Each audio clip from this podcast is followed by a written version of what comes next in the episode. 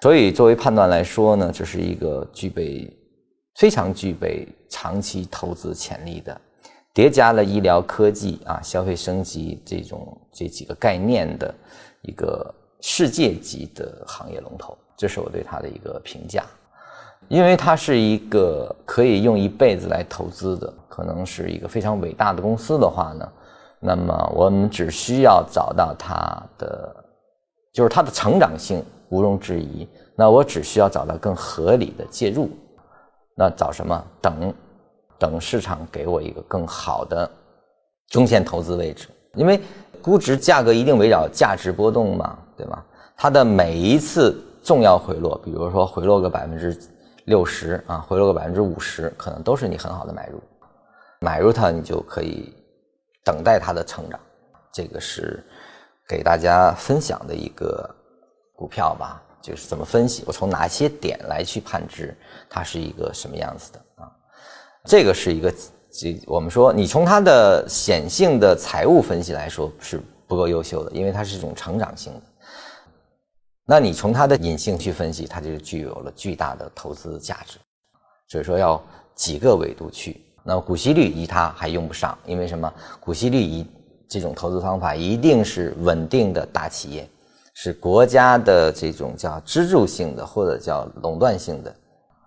影响国计民生的这样的企业，比如像银行、钢铁啊，这个石油啊、电信啊。就是绝不可能被退市的，并且发展成熟稳定的，产生股息率的时候，你可以用。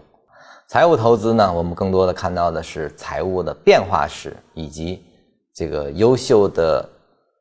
比如说 A 加以上的长期 A 加以上的，那当它出现较明显回落的时候，可能都是你的一个很好介入点啊。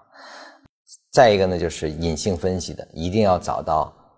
小市值大市场的这样的一种具备长期投资价值的公司，来去分享它的长期投资所带来的这样的一个非常丰厚的回报。那么基本面这块呢，我就先讲到这里，因为它太庞杂了，只能抛砖引玉，给大家进行一个粗浅的梳理。但是有一点，即便虽然我们只是在整个的课程里，它只占了一节，但是它的重要性是毋庸置疑的，因为它太庞杂，所以我没法进入更深的这种教学，因为这里面尤其隐性分析，可能练到的是